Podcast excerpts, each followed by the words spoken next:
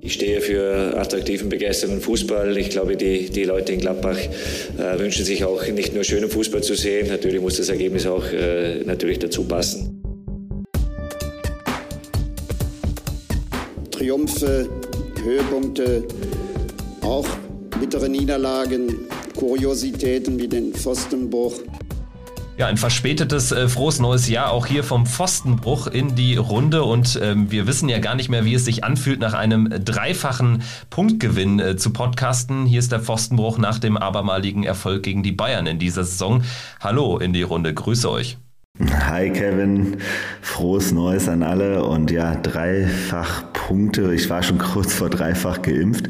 Ähm, nein, aber äh, es ist äh, ein äh, entspannter Sonntag äh, aus äh, Borussensicht, äh, weil man einen nicht äh, erwarteten Dreier gegen die Bayern reingeholt hat, obwohl man sich langsam dran gewöhnen könnte. Wobei ich ja schon sagen muss, so als kurze Anekdote, ich bin ja noch in dem, aus dem Alter, wo man Siege im Münchner Olympiastadion, das war ja ein Ding der Unmöglichkeit, bis Effe und Sternkopf es damals dann halt äh, das erste Mal geschafft haben und wir die Bayern damit in den UEFA-Pokal reingebracht haben. Aber das ist kurze Zeitanekdote. Ja, hi. Äh, ja, von, von, mir natürlich auch frohes neues Jahr. Ja, 2022 äh, ging schon mal besser los, als 2021 aufgehört hat. Äh, doch am Ende ein ganz gutes Oben. Ja, Borussia in München äh, läuft. Ähm, der vierte Sieg jetzt innerhalb der letzten ja, elfeinhalb Jahre sind es jetzt, glaube ich. Äh, zehneinhalb Jahre. Ich glaube, äh, 2011 war es Igor de Camargo am ersten Spieltag. Ähm, ja, großartig. Borussia gewinnt mal wieder in München. Ähm, ich finde es ich find's super, dass wir der große Bayern-Schreck sind. Ähm, mittlerweile ähm, haben die Bayern, glaube ich, auch richtig Angst vor uns. Ähm, ja, vielleicht ein gutes Oben. Ähm, ich habe zwar trotzdem, ich weiß nicht, wie es euch ging, ähm, auch einige Dinge gesehen, die mir jetzt nicht so gut gefallen haben. Ähm, aber man muss auch dazu sagen, nicht nur bei Bayern haben viele Leute gefehlt, sondern bei Borussia auch. Kam mir manchmal ein bisschen zu kurz. Absolut. Also man muss erstmal feststellen, es gab fünf Wechsel äh, im Vergleich zum letzten Bundesligaspiel in äh, 2021 gegen Hoffenheim. Und bei Bayern war es genauso. Also sechs äh, Spieler aus der siegreichen Mannschaft, die gegen Wolfsburg zum Hinrundenabschluss 4-0 gewonnen hatte, waren jetzt auch auf dem Platz. Also ich denke, hinten raus fehlte natürlich dann komplett die Substanz auf der Bayernbank. Also die zwei ähm, eingewechselten Spieler, die hatten dann keinen Einfluss mehr auf das Spiel. Also da konnte man dann ein bisschen entspannter in die ähm, letzten äh, 20, 30 Minuten äh, blicken aus, aus Borussensicht. Aber ansonsten die erste Elf konnte es ja absolut mit unserer ersten Elf aufnehmen, zumal man auch da immer noch einpflegen muss in die Diskussion. Ich meine, wir kommen aus einer unglaublichen Krise, aus einer denkbar schlechten Hinrunde und die Bayern haben ja auch da in der Hinrunde wieder fast alles zerstört gehabt. Also von daher, ähm, auch das fehlte mir da in der Diskussion definitiv, wenn man das so eingeordnet hat. Ja, und also, ne, um das auch mit der, äh, selbst in den paar Tagen jetzt dazwischen, ähm, waren ja die News bei uns mit äh, dem definitiven Weggang von Zakaria und Ginter äh, eben halt auch nochmal so, dass es jetzt nicht so dazu geführt hat, dass bei uns jetzt äh, eine to total positive Stimmung entstanden ist, sondern eben halt schon allen bewusst ist, ähm, der Verein ist gerade in einer ganz äh, komplizierten Situation und äh, unter den Voraussetzungen mit der Elf, mit der wir da angetreten sind, ich meine, auch da, ne, Toni Janschke äh, nach, so, äh, nach so langer Verletzung jetzt auch wieder mit dabei. Ähm, auch so, ne, Luca Netz, äh, jetzt, der jetzt auch eher selten bisher über 90 Minuten spielen musste, ähm, etc. Und auch ein äh, Stevie Leiner, der jetzt ja erst langsam wieder zur Form findet. Ähm, das waren ja jetzt schon so die, die Sachen, wo man ganz klar weiß, wenn da die Bayern mit ihrer Offensivpower, die, mit der sie ja definitiv trotzdem erstmal gestartet haben, mit äh, Lewandowski, mit Nabri ähm, etc. Ähm, und auch Musiala, äh, das, das ist halt schon nochmal etwas, äh, wo ich jetzt nicht äh, per se gedacht habe, also ich glaube, wenn wir mit der Mannschaft angetreten wären, gegen, mit der wir im Pokal gespielt haben, gegen Bayern, so, ähm, ich glaube, wenn wir mit der Mannschaft angetreten wären äh, am, am, Freitag, da hätte ich echt gedacht, so, boah, die können wir wirklich schlagen. So, ne? Also selbst wenn wir schlecht vorher drauf gewesen wären. Aber so ähm, mit der Mannschaft war mir auch bewusst so nach dem Motto, wenn die Bayern da richtig giftig ra rausgehen, dann wird es auf jeden Fall sehr, sehr schwer. Ja, und bei uns hat Jonas Hofmann gefehlt. Ich meine, wenn man die Erfahrungen der Hinrunde haben ja gezeigt, ohne Jonas Hofmann können wir gefühlt eigentlich kein Spiel gewinnen äh, Jonas Hofmann der Einzige, der eigentlich über die Hinrunde hinweg ähm, in der Offensive äh, konstant seine Normalform gebracht hat, äh, immer wieder torgefährlich wurde. Und man hatte ja wirklich das Gefühl, ja, wenn der nicht dabei ist, dann wird es auch enorm schwer für uns. Und das war, ist natürlich ein enormer Ausfall. Und hinten fehlen dann mit Zacharias, Skelly, Benzibaini drei Spieler, die in der Hinrunde fast jedes Spiel gemacht haben, zumindest wenn sie fit waren. Und ähm, das äh, wurde mir so ein bisschen unter den Tisch gekehrt und am Ende äh, stehen da bei Bayern, wie du es angesprochen hast, Lewandowski, Gnabry, äh, Müller, Kimmich, Süle, Pavard äh, auf dem Platz. Das sind jetzt keine No-Names und ähm, tut mir leid, aber einem Nico Elvedi hilft es relativ wenig, wenn Robert Lewandowski vor ihm den Ball hat, dass auf der Bank nur A-Jugendliche sitzen. Da kann Nico Elvedi sich in der Sekunde mal gar nichts von kaufen. Ähm, äh, von daher äh, wird mir diese Ausfallserie bei den Bayern jetzt auch ein bisschen hochgehangen. Klar, am Ende fehlte ihnen die Substanz, um da nochmal nachlegen zu können. Das hat Borussia dann auch ähm, in dem Fall genutzt. Ähm, hat das auch gut gemacht. Ähm, ich finde aber, und das, da knüpfen wir eigentlich jetzt nahtlos, finde ich, so ein bisschen an das Hoffenheim-Spiel an. Borussia konnte das in diesem Spiel auch nur gut machen, weil wieder einigermaßen auch oder in guten Teilen auch wieder die Grundtugenden auf den Platz gebracht wurden. Allen voran von Toni Janschke, von Stevie Leiner, äh, Christoph Kramer. Und das ist das, was wir ja eigentlich über lange Zeit so vermisst haben. Und da muss ich einfach mal ein dickes Danke an die Spieler sagen, die, die da wieder auf dem Platz stehen. Allen voran, ja, Stevie Leiner, fantastisches Spiel gemacht. Ähm, der hat, glaube ich, die beste Leistung seit über, äh, weit über einem Jahr gebracht. Also, so haben, so habe ich den lange, lange nicht spielen sehen. Er hat das am Anfang seiner Zeit gezeigt, dass er das kann. Ähm, ja, ähm, hervorragendes Spiel, was der, was der abgerissen hat auf der rechten Seite, war, war aller Ehren wert. Aber trotzdem vielleicht nur, also äh, stimmt ihr mir denn zu? Ich glaube, die, die Taktik von Nagelsmann, der ja auch, also mir war ja auch echt schlecht, als ich dann dieses Zitat von ihm gehört habe. Er hat, er hegt äh, Revanche-Gelüste. So, das heißt also, also mein, meine Interpretation war ja von ihm, dass seine Taktik war, sofort äh, idealerweise zwei, drei Tore schießen, damit eben halt dieser Substanzverlust, der dann hinten raus, dem ihm ja, der ihm ja bewusst war. Mit Sabitzer und Kimmich waren zwei Spieler auf dem Platz, die einfach definitiv nicht 90 Minuten durchhalten und darüber hinaus noch ein paar andere, die halt, wo nicht klar ist, wie sie, wie sie, wie sie durchstehen. So. Ähm, und am Ende kommen dann eben halt die A-Jugendlichen oder B-Jugendlichen, die da äh, noch auf den Platz kamen. Ähm, und ich glaube, das war so sein, sein Ziel. Und so, so kam es mir auch am Anfang vor. Die Bayern waren ultra giftig. Wir waren am Anfang echt, wir haben uns gut imponieren lassen, fand ich schon, so in den ersten Minuten. Ähm, äh, und dann äh, haben die Bayern es aber nicht geschafft, die Tore zu schießen. Also sie haben nur einen geschossen, so. Das war relativ klar, das Ding. Ähm, und äh, danach haben sie es aber nicht hinbekommen. Und dann ist für uns wieder mal das gekommen, was wir auch in der Hinrunde ja ein, zwei Mal dann hatten, ist richtig gutes Matchglück. Ne? Wir haben einfach mal sehr, sehr äh, flott die zwei Tore geschossen, aus dem Nichts, komplett aus dem Nichts. Und dann hat es bei den Bayern halt echt angefangen zu haken. Und dann genau zu der Phase, wo sie hätten richtig äh, Voll, Vollgas geben können, fehlte ihnen dann halt schon ein bisschen Substanz äh, auf dem Platz. Aber äh, trotz alledem, also unter normalen Umständen macht, kann Musiala so ein Ding reinmachen. Lewandowski hätte zwei, drei Dinge machen müssen. Tja, so ist es halt. So blöd es klingt, also es war ja eigentlich ein untypischer Sieg für eine Mannschaft, die im Abstiegskampf steckt. Also gerade weil du die Tore beschreibst. Ich meine, die Flanke, die dann letztendlich in dem 1 zu 1 mündete, war eigentlich gar nichts. Und ähm, dann hat man das Glück, dass der Ball irgendwie bei Flo Neuhaus landet, der den Ball dann auch ähm, technisch natürlich äh, super runterpflückt, Direktabnahme, aber dann natürlich auch die Mitte des, Tor trifft, des Tores trifft und ähm, der Ball dann äh, Ulreich unter den äh, Füßen quasi äh, hindurchschlitterte. Und dann beim 2 zu 1 ist es ja auch so, das ist einfach eine simple Ecke, aber genau so wollen wir es ja eigentlich haben. Ich meine, das zweite Spiel in Folge, wo mal einfach auch mal ein Tor äh, äh entsteht, ohne dass man jetzt da irgendwie ähm, 46 Kontakte äh, dem hervorgingen. Also zum Beispiel wie jetzt irgendwie das 2-0 im Pokal gegen die Bayern zum Beispiel. Am langen Ende, glaube ich, ist ja so ein Sieg viel mehr wert. Ne? Und ich meine, Boris, du hast es angesprochen, dir wäre eigentlich bei dem ein oder anderen Spieler in der Startaufstellung äh, ein bisschen, ein bisschen optimistischer gewesen, um dann auch diese Bayern 11 äh, zu bezwingen. Aber ich würde sagen, jetzt in der Retrospektive war es eigentlich gut, dass wir da auf dem Platz hatten, weil wenn ich die elf Spieler mal durchgehe, sind da eigentlich nur zwei Spieler auf dem Platz, wo ich sage, auf die habe ich aktuell keinen Bock. Und selbst bei Flo Neuhaus, der hat sich stark verbessert jetzt äh, äh, im Verlauf der, der Hinrunde. Und der andere ist einfach natürlich Matthias Ginter. Aber hinter dem Rest stehe ich voll.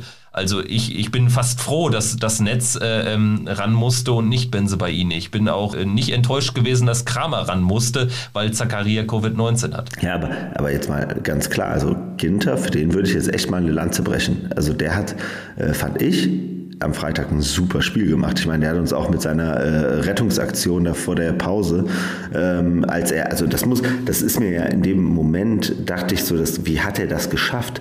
Der hat erst diesen Nachschuss von Müller abgeblockt und dann ist ihm ja noch der, war das Musiala oder wer auch immer ins Gesicht ge äh, gesprungen dann halt auch noch. Also wie der es geschafft hat, im Sprung diesen Ball von Müller zu halten, dann wiederum aufzustehen und rauszulaufen und noch den Ball zu retten, also weiter zu retten, das war Weltklasse, die Aktion. Also das war, der hat de facto zwei Riesentorchancen innerhalb von einer Bruchsekunde äh, geregelt und ähm, auch darüber hinaus fand ich, war er, war er wirklich gut und er hat ein gutes Spiel gemacht. So, ne? Klar, also wie gesagt, meine Meinung zu Ginter habe ich ja auch vor der Winterpause ganz klar gemacht. So, und ich weine ihm sicherlich keine Träne hinterher.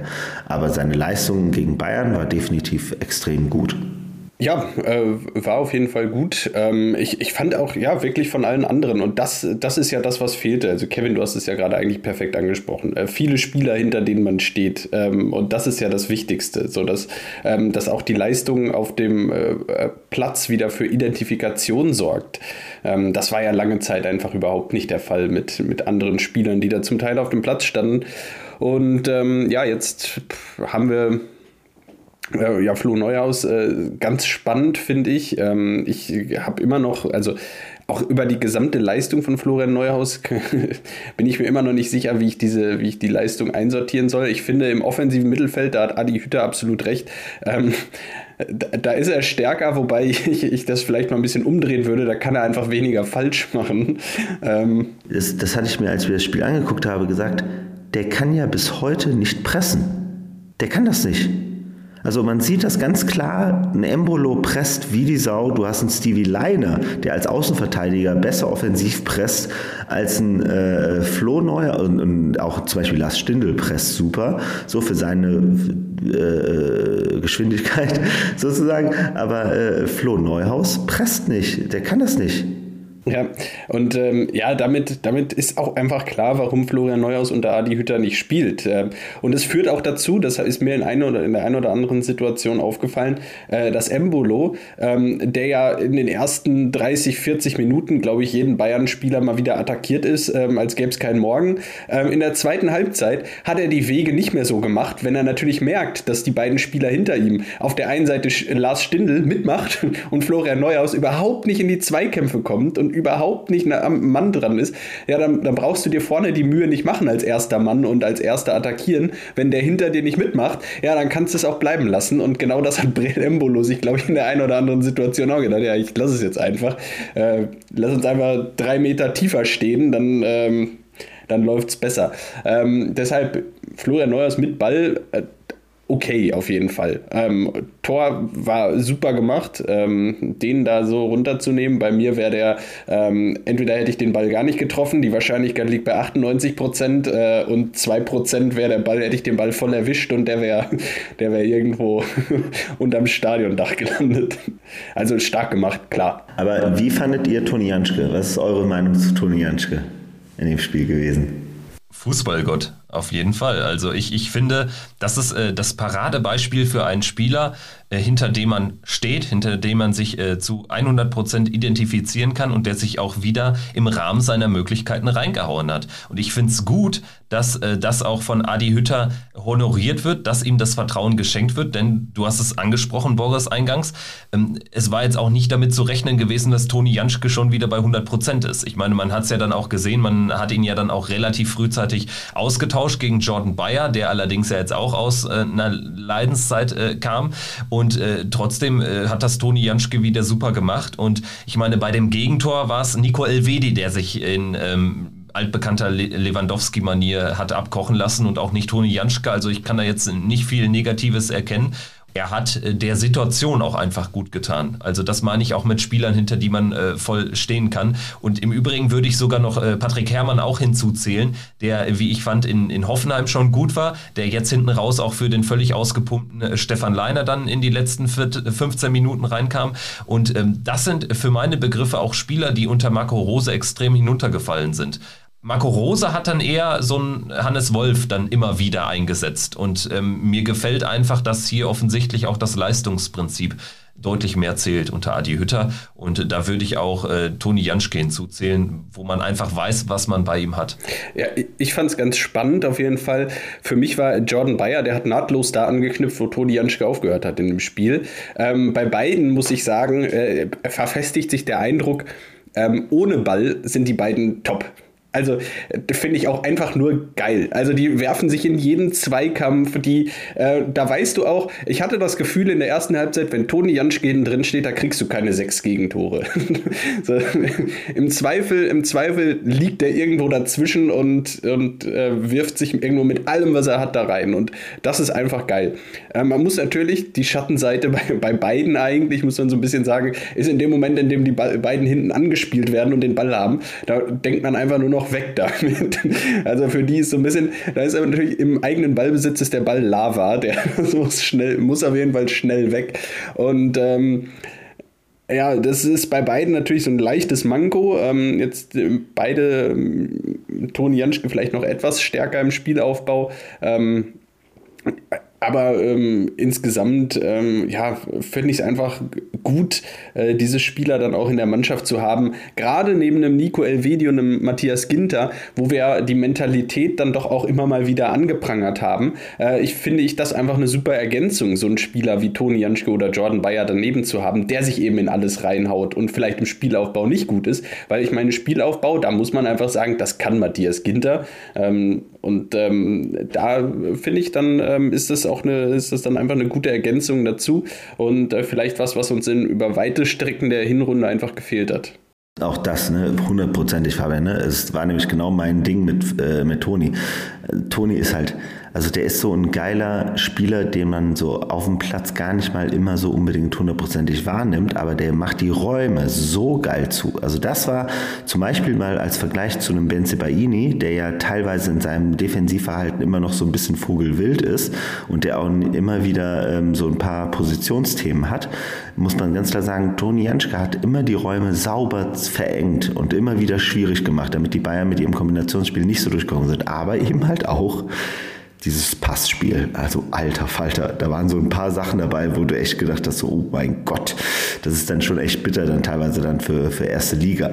Ne? Ähm, äh, da, das muss einem dann immer sehr, sehr bewusst sein, aber ich stimme, aber das gleiche ist ja auch bei Stevie Liner. Stevie Liner hat so zwei, drei Bälle manchmal dazwischen, auch vor allen Dingen im Aufbau manchmal, wo man sich echt fragt, wo hat er den halt, also wen wollte er da gerade anspielen? Ne? Das hat er auch gegen Bayern am Anfang in ein, zwei Situationen gehabt, wo er Pässe gespielt hat, wo gar kein also da war gar keiner von uns.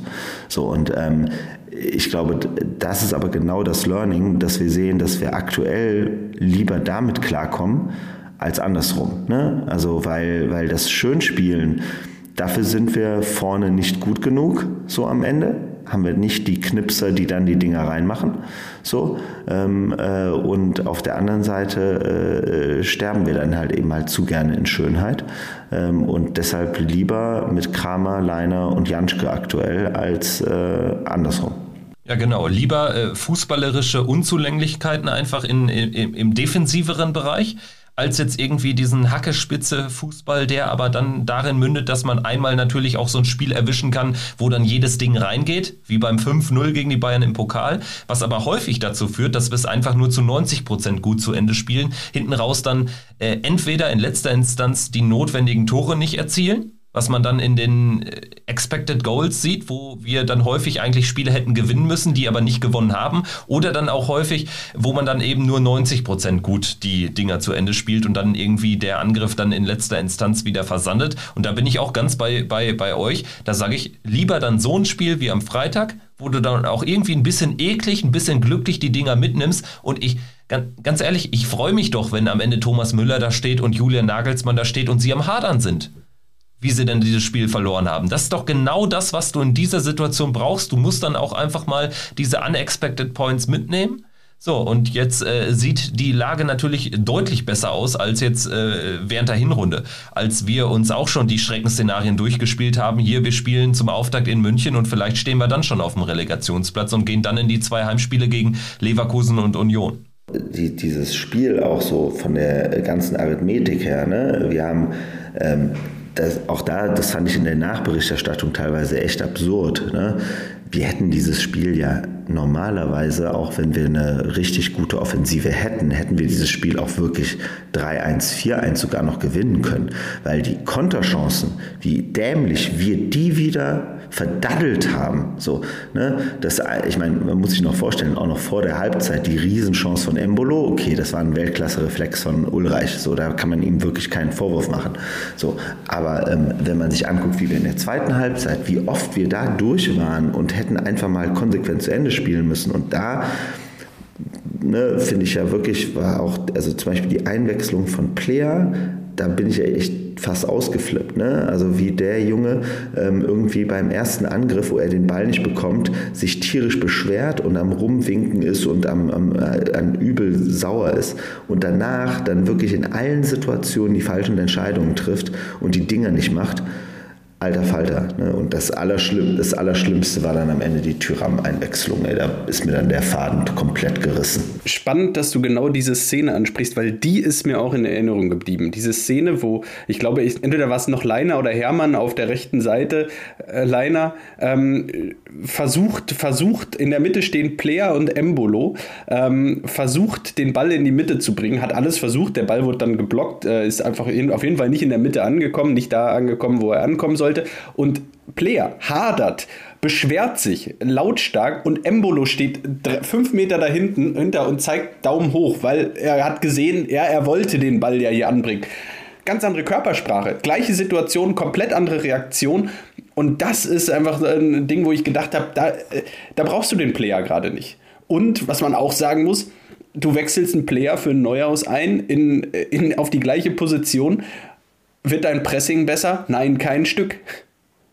Dein Defensivverhalten wird nicht besser. Und das führt mich zu dem Resultat. Am Ende haben wir vorne drei Leute, die das Hütter-System spielen können. Embolo, Hofmann, Stindel. Und sobald einer von denen ausfällt, haben wir ein leichtes Problem. In dem Spiel wurde es uns jetzt nicht zum Verhängnis, weil Neuhaus ein ganz gutes Spiel gemacht hat, zumindest mal mit Ball. Ähm, aber das Hütter-System können eigentlich nur drei Leute vorne und das ist scheiße. Ich meine, ich meine, jetzt äh, fällt es bei diesem Spiel auch deshalb weniger ins Gewicht, weil Florian Neuhaus einfach äh, äh, in seiner Rolle jetzt natürlich auch deutlich weiter offensiver unterwegs war. Wenn Florian Neuhaus irgendwie, ich sag mal, einen Chris Kramer ersetzt oder einen äh, äh Manu Kone, dann spielt er automatisch eine, eine Position weiter hinten. Und dann fällt natürlich äh, so eine Pressing-Schwäche deutlich stärker ins Gewicht. Also ich glaube, das Learning aus diesem Spiel muss auch sein, Florian Neuhaus auf der Position, wenn du irgendwie da mit einer Dreierkette agierst, ein Vierer Mittelfeld hast und dann irgendwie ähm, gegen favorisierte Mannschaften eh mit weniger Offensive ausgestattet bist, dann kannst du ein Flo Neuhaus bringen. Ansonsten würde ich aber auch sagen, wenn du jetzt irgendwie in naher Zukunft dann ein Spiel hast in Bielefeld oder so, wo du, glaube ich, nicht in dieser Grundformation auflaufen wirst, da würde ich eher Kramer und Kone vertrauen. Und dementsprechend über die offensive Besetzung müssen wir schon gar nicht reden. Also wenn Hofmann wieder dabei ist, hat er sowieso einen Stammplatz. Stindel in der Situation sowieso, Capitano, da machst du nichts falsch. Und Brel Embolo steht für mich so weit vorne im Vergleich zu Player und Tyram aktuell, auch weil du mit Brel Embolo, ich glaube, Fabian, du hast es mal angesprochen, Brel Embolo könnte einer sein, ja, den wir noch viele Jahre auch in Gladbach sehen, im Gegensatz zu, zu den anderen. Da hast du ein ganz anderes Gefühl, auch wenn natürlich Brell Embolo gerade dann auch in, äh, wenn dann irgendwie ein Ballgewinn stattgefunden hat, dann stimmen die Laufwege häufig nicht. Also es ist irgendwie dann schon noch eine, eine deutliche Klasse schlechter als zum Beispiel ein Lewandowski, wenn du siehst, wie der sich bewegt. Aber trotzdem Embolo zumindest irgendwie im, im Gegenpressing immer auf jeden Fall am Start macht es dem, dem Gegner deutlich äh, schwieriger, als das äh, anderen Spielern gelingt. Und ja, hinten raus dann Markus Thüram. Äh, Boris, du hast es ganz kurz angerissen, da müssen wir auch nochmal drüber reden. Ich meine, der hatte einen Job und den hat er nicht erfüllt. Für mich hat er den Sieg gefährdet. Er kann in der einen Situation, kann er entweder den Vollsprint, den Turbo anlegen, mit der Frische, die er, die er hat, und nach vorne Richtung Tor gehen oder er geht zur Eckfahne. Das äh, fällt in der Diskussion komplett hinten rüber. Warum geht er denn nicht zur Eckfahne? Da kannst du eine Minute aber locker rausholen. Stattdessen macht er sowas Halbgares und dann trottet er natürlich auch dann nach Ballverlust einfach nur zurück.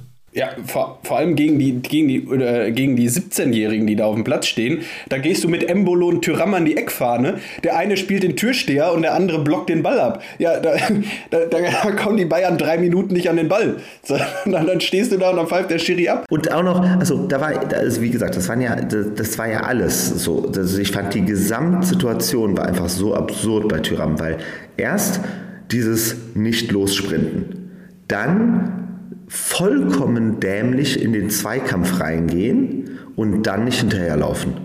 Also das waren die drei Dinge, damit hat er es vollkommen klar gemacht, es ist mir scheißegal, was hier heute passiert. Es ist mir scheißegal. Entweder ist er beleidigt, dass er nicht von Anfang an gespielt hat im Spiel gegen Bayern, weil er sich dann zeigen kann ähm, und nur auf den letzten Meter noch eingewechselt wird, ähm, oder er hat abgeschlossen mit Borussia. So. Ähm, wobei ich aber auch da wieder denke, so Alter, so aus der, aus der, aus der Spielersicht, du, der vernichtet seinen Marktwert gerade so krass, wie man innerhalb von einem Jahr seinen Marktwert so brutal runterschießen kann, wie Markus Thuram, das ist echt, also das habe ich selten, selten erlebt, selten erlebt. So und ähm, also das war wirklich eine absolute Katastrophe. Also Wahnsinn, ne? wenn man dann, wie er auch an, ansagt, was, was ihr eben ja auch schon gebracht habt, wie, wie ein Patrick Herrmann, rechter Verteidiger, einfach mal äh, die letzten 15 Minuten war und das super gemacht hat, sich mega reingeschmissen hat. Ähm, Jordan Bayer total ohne irgendwelche äh, Probleme äh, die Rolle übernommen hat dann also war das wirklich echt ein Schlag ins Gesicht. Und ähm, da war selbst Plea noch besser. ähm, aber äh, wie gesagt, bei Plea ist einfach diese Behäbigkeit äh, aus meiner Sicht dann eben halt immer das riesengroße Problem. Aber was mich nochmal interessiert ist, wie habt ihr die, äh, die Doppelsechser gesehen? Also mit, mit Kramer und mit Kone. Wie fandet ihr es? Also ich, ich habe äh, Christoph Kramer als äh, total solide. Also irgendwie äh, Christoph Kramer äh, absolut solides Spiel gemacht und das ist ja eigentlich auch genau das, was du brauchst. Vor allem, wenn du einen Spieler daneben hast, der zwischen Genie und Wahnsinn pendelt.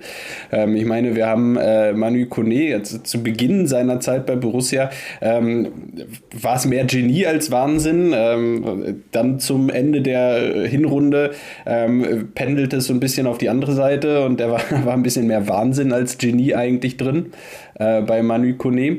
Vorgestern fand ich, war ja, war es so ein bisschen, war es wieder etwas besser. Also es, er hatte zwei, drei Situationen drin. Ich denke da vor allem an diesen katastrophalen Fehlpass irgendwie quer vor der eigenen Abwehr in Florian Neuhaus Manier gegen Köln, ähm, wo du denkst, was zur Hölle tust du da? Ähm, ansonsten hat er aber viele Situationen auch gut aufgelöst und äh, ähm, da durch einige Situationen nimmt er dann auch einfach mal drei, vier Bayern-Spieler aus dem Spiel durch eine simple Drehung, äh, wenn er den Ball behauptet. Und das sind dann natürlich Situationen, die brauchst du immer wieder und die eröffnen dir auch einfach Torchancen. Ähm, deshalb würde ich in, in Summe sagen, Manu Kone, gutes Spiel, auch wenn ein bisschen Schatten dabei war. Ja, also das beschreibt ja insgesamt so seine bisherige Saison. Ein bisschen Schatten ist immer dabei und ein bisschen Wahnsinn auch. Ich habe aber trotzdem das Gefühl, dass Genie regelmäßig Wahnsinn übersteigt bei ihm. Also, oder dass sich häufig Situationen, wo man schon irgendwie die Hände über den Kopf schlägt, dann doch noch äh, zu einer Genialität, Genialität entwickeln, wo man eigentlich sagt, äh, oh Gott, um Himmels Willen, prügel den Ball nach vorne und dann nimmt er aber aus so einer Situation trotzdem dann irgendwie äh, in einem genialen Moment dann die drei Bayern-Spieler, wie du es beschreibst, aus dem Spiel. Ne? Also das ist ihm ja auch manchmal gelungen, gerade in der zweiten Halbzeit dann aber auch wirklich zwei Querpässe, also die muss er halt abstellen er, er, in so einer Situation muss man ihm dann irgendwie noch vermitteln, es ist erlaubt, Manu, dass du den Ball dann einfach mal hinten in Seiten ausprügelt. Alles ist besser, als dann so einen flachen Querpass zu spielen, einen Hochrisikopass. Aber trotzdem, ich, ich habe bei ihm das Gefühl, ähnlich schon wie damals bei Zakaria, ähm, man sieht sehr früh, ähm, wo das Potenzial liegt und dass das ein richtig geiler Spieler wird, ist, glaube ich, äh, schon, schon unbestritten. Also ich glaube, dafür reicht schon so eine halbe Saison aus, um das äh, letztlich äh, sagen zu können. Und äh, das ist dann eben der designierte Zakaria-Nachfolger, wenn dann äh, die Zeit von, von Dennis Zakaria endet nach äh, dieser Saison. Also von daher äh, würde ich sagen, mehrheitlich gut, manchmal ein bisschen Wahnsinn, aber äh, muss man ihm wahrscheinlich auch zugestehen. Ich fand trotzdem ähm, auch äh, ersichtlich, dass ihm Chris Kramer an der Seite echt gut tut. Weil, weil Chris Kramer ist eben das Gegenteil davon. Also der weiß halt auch, was er kann. Ich glaube, man unterschätzt ihn technisch sehr häufig. Der, der kann nämlich auch mit dem Fuß echt viel und äh, kann dann auch mal irgendwie einen Bayern-Spieler aussteigen lassen und dann irgendwie eine schöne äh, äh Flanke nochmal in den Strafraum bringen an den Fünfer. Also das ist ihm da einmal ganz gut gelungen. Da gab es jetzt äh, direkt keinen Abnehmer, aber das äh, fällt mir auf nur, nur die Basics, die stimmen halt bei ihm. Und deswegen Chris Kramer hätte bei mir jetzt auch in den nächsten Wochen auf jeden Fall einen Stammplatz, wenn er nicht äh, verletzt oder erkrankt sein sollte. Ja, also ich denke halt auch, ne, diese enorme Solidität, die er reingebracht hat, auch da wieder und Ruhe vor allen Dingen auch. Und ähm, das war ja auch äh, während des Anfangs der Geisterspiele immer so ein, so ein Thema ähm, äh, Kramer ist auf dem Platz, wenn kein Stadion da ist, eben halt ein sauguter Dirigent. Ne? Also ähm, der ist sehr, sehr laut, der, der redet viel auf dem Platz ähm, und die Spieler mögen das ja auch. Ne? Ähm, und ich glaube, das muss man auch ganz klar sehen. Ich glaube, die, die Geisterspiele sind für ihn immer eher ein Vorteil auf dem Platz, weil er da einfach noch viel mehr dirigieren kann. Ähm, und das kann er einfach so. Und Manu Kone sehe ich halt ganz genauso. Ne? Also wirklich, äh, ich finde auch hundertprozentig, dass am Ende der Vorteil, den er bringt auf dem Platz, durch seine unfassbare äh, Dynamik, die er reinbringt ins Spiel und auch die Geschwindigkeit, die er aufnehmen kann und auch das Spiel ankurbeln kann, schon absolut Weltklasse. Ähm, aber eben halt klar, er muss diese, äh, Abs also der hatte ja diese einen, was waren das, zwei Minuten, wo der wo alles schief gelaufen ist bei ihm, äh, wo man echt gedacht hat, so, okay, was ist jetzt da los? Ähm, äh, der, der hat irgendwie sich vertan mit den Trikot, äh, Trikotfarben oder was auch immer. Ähm, das war echt äh, schon absurd. Ähm, aber wie gesagt, auch dann wieder ähm, setzt er sich super durch und er kann ja halt das, was auch ein Embolo, also jetzt auch nochmal kurz auf Embolo zu sprechen, ne, ähm, dieses den Körper dazwischen stellen und einfach den Gegner dran ablaufen lassen. Ne? Also das hat Embolo ja Weltklasse hinbekommen. Und bei Manu Kone ist es halt auch so, er, er, er, kann halt auch sehr schnell fallen, so auf der einen Seite, aber auf der anderen Seite kann er auch sehr smart seinen Körper zwischen den Ball und den Gegner bekommen, um dann auch nochmal einen Foul zu ziehen und damit auch eine Situation echt wieder zu beruhigen, weil es dann einen kurzen Freistoß gibt. Alle können sich kurz sortieren und äh, man kriegt das Ding wieder unter Kontrolle. Und das ist schon eine Cleverness, die bringt uns schon echt was. Und wie fandet ihr, wie fandet ihr Luca Netz? Also Luca Netz ähm, ist nämlich für mich ein Spieler, den man ähnlich beschreiben muss. Also es ist ein Spieler, glaube ich, der sich auch der Situation zu 100% committet, auch sicherlich noch ein paar Unzulänglichkeiten drin hat, aber das musst du ihm halt auch eingestehen. Ne? Und ich meine, der ersetzt da jetzt aktuell während des Afrika-Cups Rami Benzebaini, wo wir alle wissen, was der für eine Qualität hat, was der aber auch äh, ähm, teilweise dann eben nicht bringt. Also, dass er irgendwie, der hat ja Mentalität, aber dann teilweise schlägt es dann auch ein bisschen, bisschen aus. Ich muss sagen, da ist Luca Netz halt aktuell auch ein wirklich würdiger Ersatz, weil er so viele Qualitäten so irgendwie mitbringt die es aktuell braucht. Also ich bin extrem zufrieden mit seiner Leistung. Das war für mich ein Spieler des Spiels auch. Also hat er dann sogar den Assist äh, durch die Ecke, durch die gut getimte Ecke auf den Kopf von Stefan Leiner eingeheimst. Also von daher, Luca Netz, äh, Daumen nach oben. Ja, ich wollte es gerade sagen. Wir haben mal wieder, wir haben einen Spieler, der Ecken schießen kann, der nicht Laszlo Benisch heißt und meistens auf und der Freistöße. Also vor der, vor der Ecke kam ja auch noch der Freistoß von ihm, wodurch wir die Ecke dann bekommen haben das, das ist ja der pure Wahnsinn. Also ich war ja ganz überrascht. Ich, ich saß ja vorm, vorm Fernseher und dachte, oh mein Gott, was ist das? Es ist ein Wunder geschehen. Wir haben, wir haben noch einen Spieler, der eine Ecke schießen kann. Ähm, äh, großartig. Also ähm, man, man, glaubt es ja kaum. Und äh, ja, das ist natürlich, ähm, ist natürlich gut. Ähm, ich fand auch seine Leistung. Äh, defensiv ähm, war er sich für, für nichts zu schade, für, für die Wege dann zurückzugehen. Und offensiv mit Ball merkt man auch, ähm, dass, er, dass er sich einiges zutraut, dass er durchaus Selbstvertrauen hat äh, in jungen Jahren. Und das ist, denke ich, wichtig. Ähm, und ich fand ihn, habe ihn auch äh, echt gut gesehen. Für mich eines der, der besseren Spiele, die er für Borussia gemacht hat bislang. Also ich muss immer sagen, ich finde bei ihm halt so geil, der hat halt so eine so eine gelangweilte Art. Ich finde, wenn man den sieht, wie der auch immer guckt, der sieht immer so aus, als wenn er total gelangweilt wäre, so vom Spiel. Und auch wie der teilweise. Vielleicht hat er sich das von, von äh, Juan Arango ein bisschen abgeschaut. aber wie der auch teilweise so Bälle klärt, da hast du das Gefühl, der will den Ball einfach nur aus Lustlosigkeit weghauen. So, der hat so eine Körpersprache, das wirkt so geil. Also, wo du denkst, so, okay, alter Junge. Aber man muss einen immer wieder im Kopf haben, der Junge ist 18 Jahre. Also, ich finde das äh, Weltklasse. Also, ich finde den, der von der Entwicklung her super, wenn man sich mal vorstellt, dass wir äh, vor vier Jahren Andreas Paulsen geholt haben für das gleiche Geld, ähm, äh, als angeblich super großes Linksverteidiger-Talent. Ähm, und jetzt haben wir hier einen für drei Millionen geholt von Hertha, wo sich, glaube ich, wenn man sich die Hertha-Transferpolitik anguckt, äh, weiß, äh, wie, wie, dämlich die sind, dass sie das zugelassen haben. Ähm, also das muss ich sagen, äh, für mich ist Luca Netz äh, absolut, das ist ein Riesenpotenzial, was der Junge hat. Na? Ich finde, man kann sagen, dass man nach dem Bayern-Spiel jetzt echt weiß, wer auch weiter hinter Borussia steht und wer sich auf diese Situation committed hat, oder?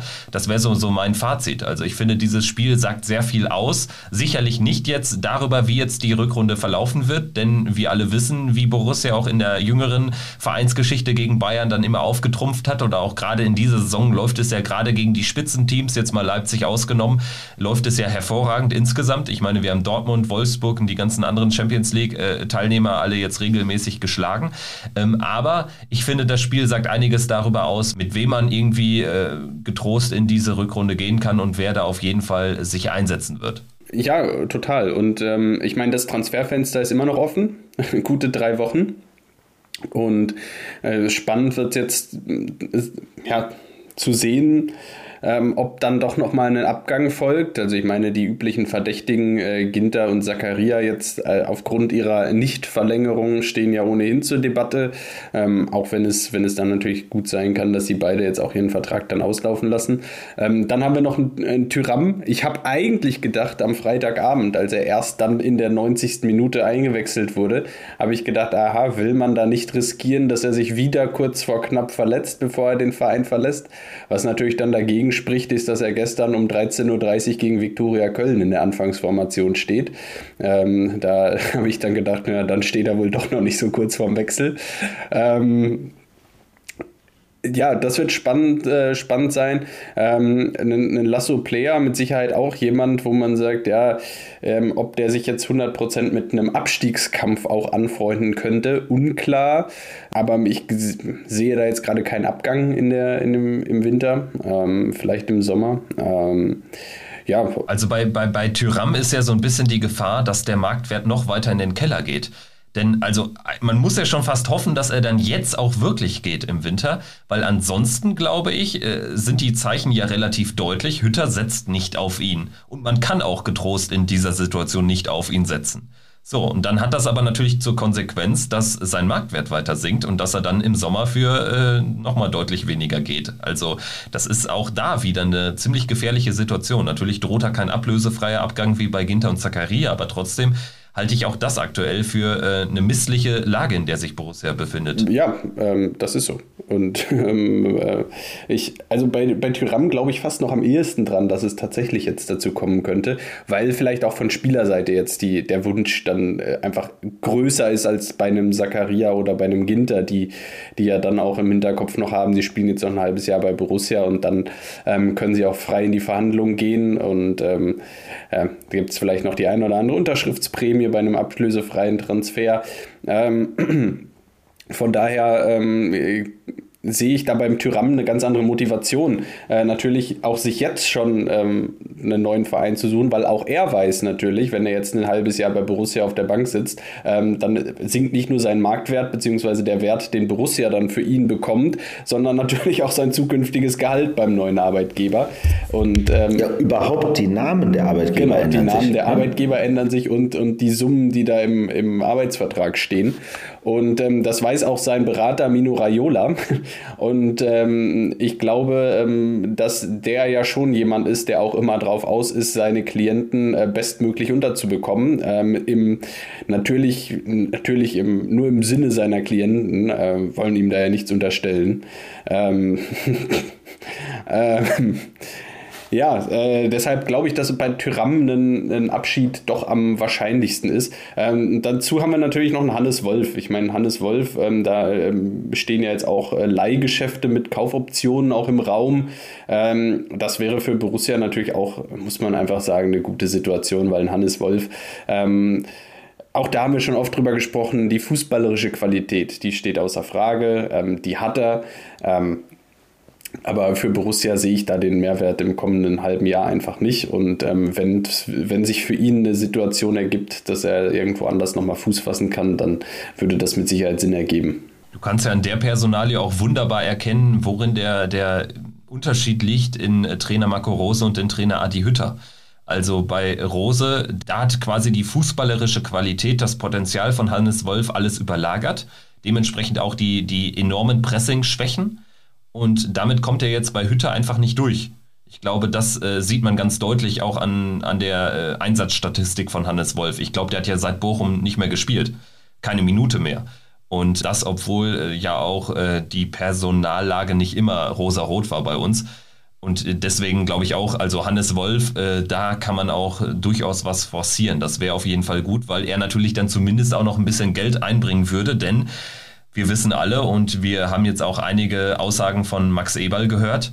Es ist weiter nichts da, mit dem man Neuzugänge finanzieren könnte aktuell. Es sei denn, es geht jemand ich meine, in der Offensive, wir haben jetzt oft genug darüber gesprochen, wenn wir mal in die Offensive schauen, wen wir da im Moment haben. Da haben wir ganz klar differenziert. Embolo, Stindl, Hofmann sind die Spieler, auf die man sich im Moment verlassen kann, die, die im Moment ihre Leistung bringen. Und dann haben wir einfach mit Player, Tyram, Wolf und äh, ja gut, Neuhaus ist vielleicht nochmal eine ganz eigene Kategorie, kann man in einigen Spielen da auf der Position sicher bringen. Ähm, mit Sicherheit aber jetzt nicht, auch nicht die erste Wahl, das muss man einfach leider so sagen. Ähm, und dann hast du mit, äh, mit den drei Spielern, mit, Stin äh, mit Player, Tyram, Wolf, drei Spieler, die im Kader sind, die dir aber im Moment einen super geringen Mehrwert liefern. Ja, und da muss man aus Borussia-Sicht wirklich fast hoffen, dass man zumindest mal einen irgendwie ausgetauscht bekommt und ähm, dafür nochmal frischen Wind reinbekommt und äh, sich da mehr Optionen schafft, weil ähm, äh, vorne hapert's. Ähm, vorne ist da, wo es auch am meisten hängt. Ähm, ja, Wobei der Hannes Wolf wäre ja fast eingewechselt worden. Und dann kam doch Tyram. Die Szene war ja dann äh, extrem absurd. habt ihr die, also die, die Szene war ja wirklich, wer war das? War das, war das Stindl oder wer hatte sich da verletzt angeblich? So, wo der, wo der Ginter äh, eine Minute lang zeigt, auswechseln, auswechseln, auswechseln. Der Physio zeigt nur Daumen hoch und sagt, geht weiter. Also das war schon äh, Comedy auf dem Platz, fand ich. Hannes Wolf macht sich fertig oder zieht sich das Leibchen aus zieht sich das Leibchen wieder an. Äh, Lars Stindl sagt, ich mache weiter, geht wieder auf den Platz und drei Minuten später kommt Tyram für ihn. also, so, aber auch, auch dazu habe ich, äh, ich habe das jetzt nicht mehr äh, verifizieren können, aber ich habe bei Twitter gelesen, dass man wohl auch aufgrund dieser Geisterspielthematik, wo man natürlich mehr solcher Geräusche hört, dass äh, wohl ähm, Adi Hütter Hannes gesagt haben soll und dann hat er sich warm gemacht. Das war der Grund, weshalb er sich warm gemacht hat. Und dann äh, hat man wohl über die Außenmikros vernommen hören, weil dann eben Hannes Wolf da bereit stand. Und ähm, dann hat sich wohl Adi Hütter über seine eigenen Worte äh, verwundert gezeigt und gesagt, äh, irgendwie sowas gesagt haben soll wie, ähm, habe ich Hannes gesagt? Ich meinte Markus. Also das war wohl der Grund, weshalb Hannes Wolf sich da ähm, warm gemacht hat ziemlich bitter gelaufen, beschreibt die Situation von Hannes Wolf aktuell ganz gut. Weil er war, er wirkte auf jeden Fall sehr überrascht davon, eingewechselt werden zu können. Fand ich auf der Bank. Aber gut, ähm, auf jeden Fall haben wir irgendwie diese drei Punkte eingefahren. Das ist ja das Wichtigste. Und sind jetzt auch, ähm, ja, wieder in, in tabellarischen Gefilden, die schon ein bisschen äh, ansehnlicher sind. Mal schauen, wie jetzt der Sonntag zu Ende geht. Aber auf jeden Fall werden wir mindestens einen Platz gut gemacht haben nach Abschluss äh, des 18. Äh, Spieltags. Und jetzt geht es in zwei Heimspiele rein. Dazwischen ist noch Pokal, aber davon mal abgesehen, die wichtigen Heimspiele gegen Leverkusen und Union. Und man muss ja jetzt schon froh sein, dass es zumindest nicht mit irgendwie einem Spiel gegen den FC Augsburg oder gegen, weiß ich nicht, Bochum jetzt weitergeht, sondern dass jetzt auch äh, eine Mannschaft aus dem eher oberen Regal der Tabelle wartet, oder? Ja, man hatte jetzt auf jeden Fall natürlich die Chance in so einem Spiel gegen Leverkusen. Ähm, wieder die gleichen Grundtugenden erstmal auf den Platz zu bekommen. Und man muss ja auch ganz klar sagen, Bayer Leverkusen ist gerade keine Übermannschaft. Die haben jetzt einen Punkt geholt gegen Union und ich glaube, vor der äh, Winterpause haben sie sogar, ich weiß, bin mir nicht ganz sicher, zwei Niederlagen ähm, einstecken müssen. Sie haben in Frankfurt mit 5-2 verloren. Also sie hatten zwei Niederlagen äh, und dazwischen unentschieden gegen Hoffenheim. Also unentschieden gegen Hoffenheim, ja genau. Also sie haben jetzt zwei Punkte aus den letzten vier Spielen geholt. Ähm, das ist jetzt keine Schreckensbilanz, wo man äh, zu Hause gegen Bayer Leverkusen antritt und sagt, oh, oh, oh, äh, da schauen wir mal. Haben auch den ein oder anderen Ausfall im Moment zu beklagen. Also auch da personell ähm, nicht komplett äh, fit. Äh, und ansonsten ist das Spiel relativ stark auf Patrick Schick ausgelegt. Und ähm, ja, da hat man, hat man wieder eine Aufgabe hinten. Äh, am Toni Janschke und Nico Elvedi kriegen wieder, kriegen wieder eine Aufgabe, der sie sich stellen können. Und ähm, ja, dann schauen wir mal. Aber der Backer ist immer noch verletzt, ne? Du erwischt mich auf dem falschen Fuß, aber. Ich meine, der Backer ist noch verletzt. Schade. Den würde ich ja gerne. Ach, das wäre so schön. Vielleicht auch ganz positiv für Stefan Leiner. Genau. Also der nochmal gegen Stefan, äh, gegen Stevie Leiner, das wäre ein Traum gewesen. Da, da, will ich nicht wissen, mit, äh, ob er noch einen Knöchel danach gehabt hätte, der gute Herr Backer. Das werde ich dem nie ver verzeihen. Also ich, ich sehe es relativ, relativ positiv. Klar, man hat jetzt gegen Bayern auch, auch wieder gesehen, äh, es läuft noch nicht alles super rund. Ähm, es ist auch immer noch so, ähm, also auch defensiv die Stabilität. Äh, wenn, wenn du einen Scheißtag hast am Freitag, dann schießen die Bayern da vier Tore und dann äh, verlierst du das Spiel und äh, dann bist du hier in einer ganz anderen Stimmung. Äh, also ehrlich muss man sein. Und ähm, deshalb, äh, es ist jetzt nicht alles rosig gleich, äh, trotzdem hat man eine Chance, gegen Bayer Leverkusen zu Hause zu gewinnen. Und das ist ja erstmal die positive Erkenntnis. Man hat irgendwie im Kader doch 12, 13 Spieler, auf die man sich verlassen kann, ähm, die auch die Situation annehmen und ähm, die, die sich den, den Allerwertesten aufreißen. Und das ist erstmal was, was mich relativ positiv stimmt für, für das Leverkusen-Spiel am, am Samstag, ähm, wo ich sage, wenn man die die Basics wieder auf den Platz bringt, ähm, dann ähm, kann man durchaus auch gegen Bayer Leverkusen äh, gewinnen, dass man im Moment mit Sicherheit nicht in seiner stärksten Phase erwischt. Also in diesem Sinne, ähm, danke fürs Zuhören und ähm, dann würde ich sagen, melden wir uns nach dem erhofften Heimsieg gegen Bayer Leverkusen, den gab es auch schon ein paar Jährchen nicht mehr, dann äh, wieder hier zurück im Pfostenbruch. Macht's gut. Ciao. Ciao, ciao. Ciao. Triumphe, Höhepunkte, auch bittere Niederlagen, Kuriositäten wie den Pfostenbruch.